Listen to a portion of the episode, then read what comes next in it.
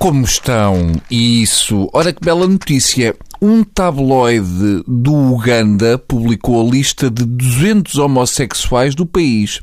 A pergunta que eu faço é: estão por ordem crescente de mais Rabilon? Se isto começa a ser moda, vamos ter o L'Osservatore Romano a publicar a lista de 200 heterossexuais do Vaticano. Não vamos por aí, senhores do Uganda.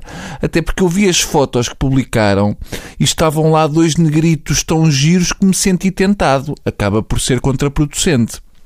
Ora, eu não sei se vocês viram o que se passou no Prós e Contras de segunda-feira passada.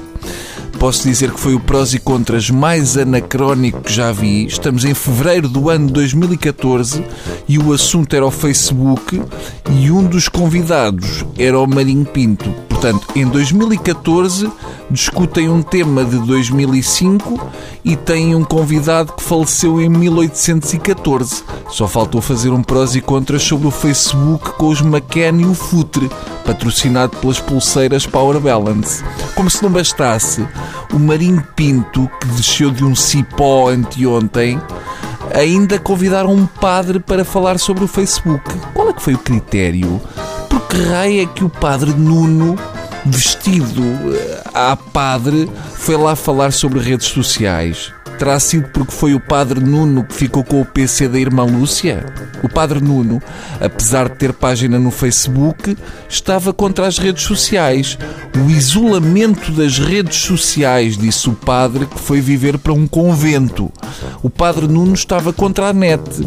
O padre Nuno não consegue aceitar uma coisa que está em todo o lado.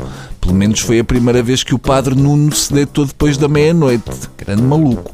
Quanto a Marinho Pinto, disse ser contra o homo tecnológico. Tudo que começa por homo faz cócegas no escroto do Marinho.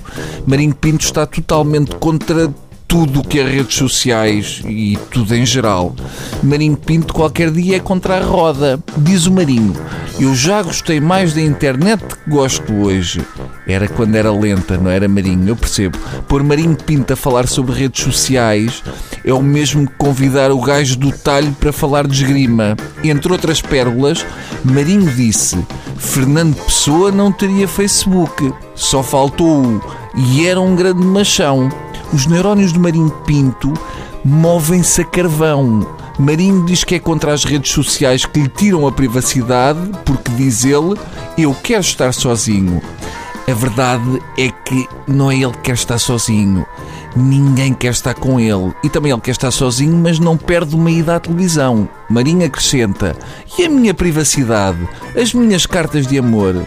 Exato. Portanto, Marinho Pinto, rei da privacidade e do amor privado, gosta de se meter no casamento e família dos outros. Hum, isto não bate certo. E como serão as cartas de amor de Marinho?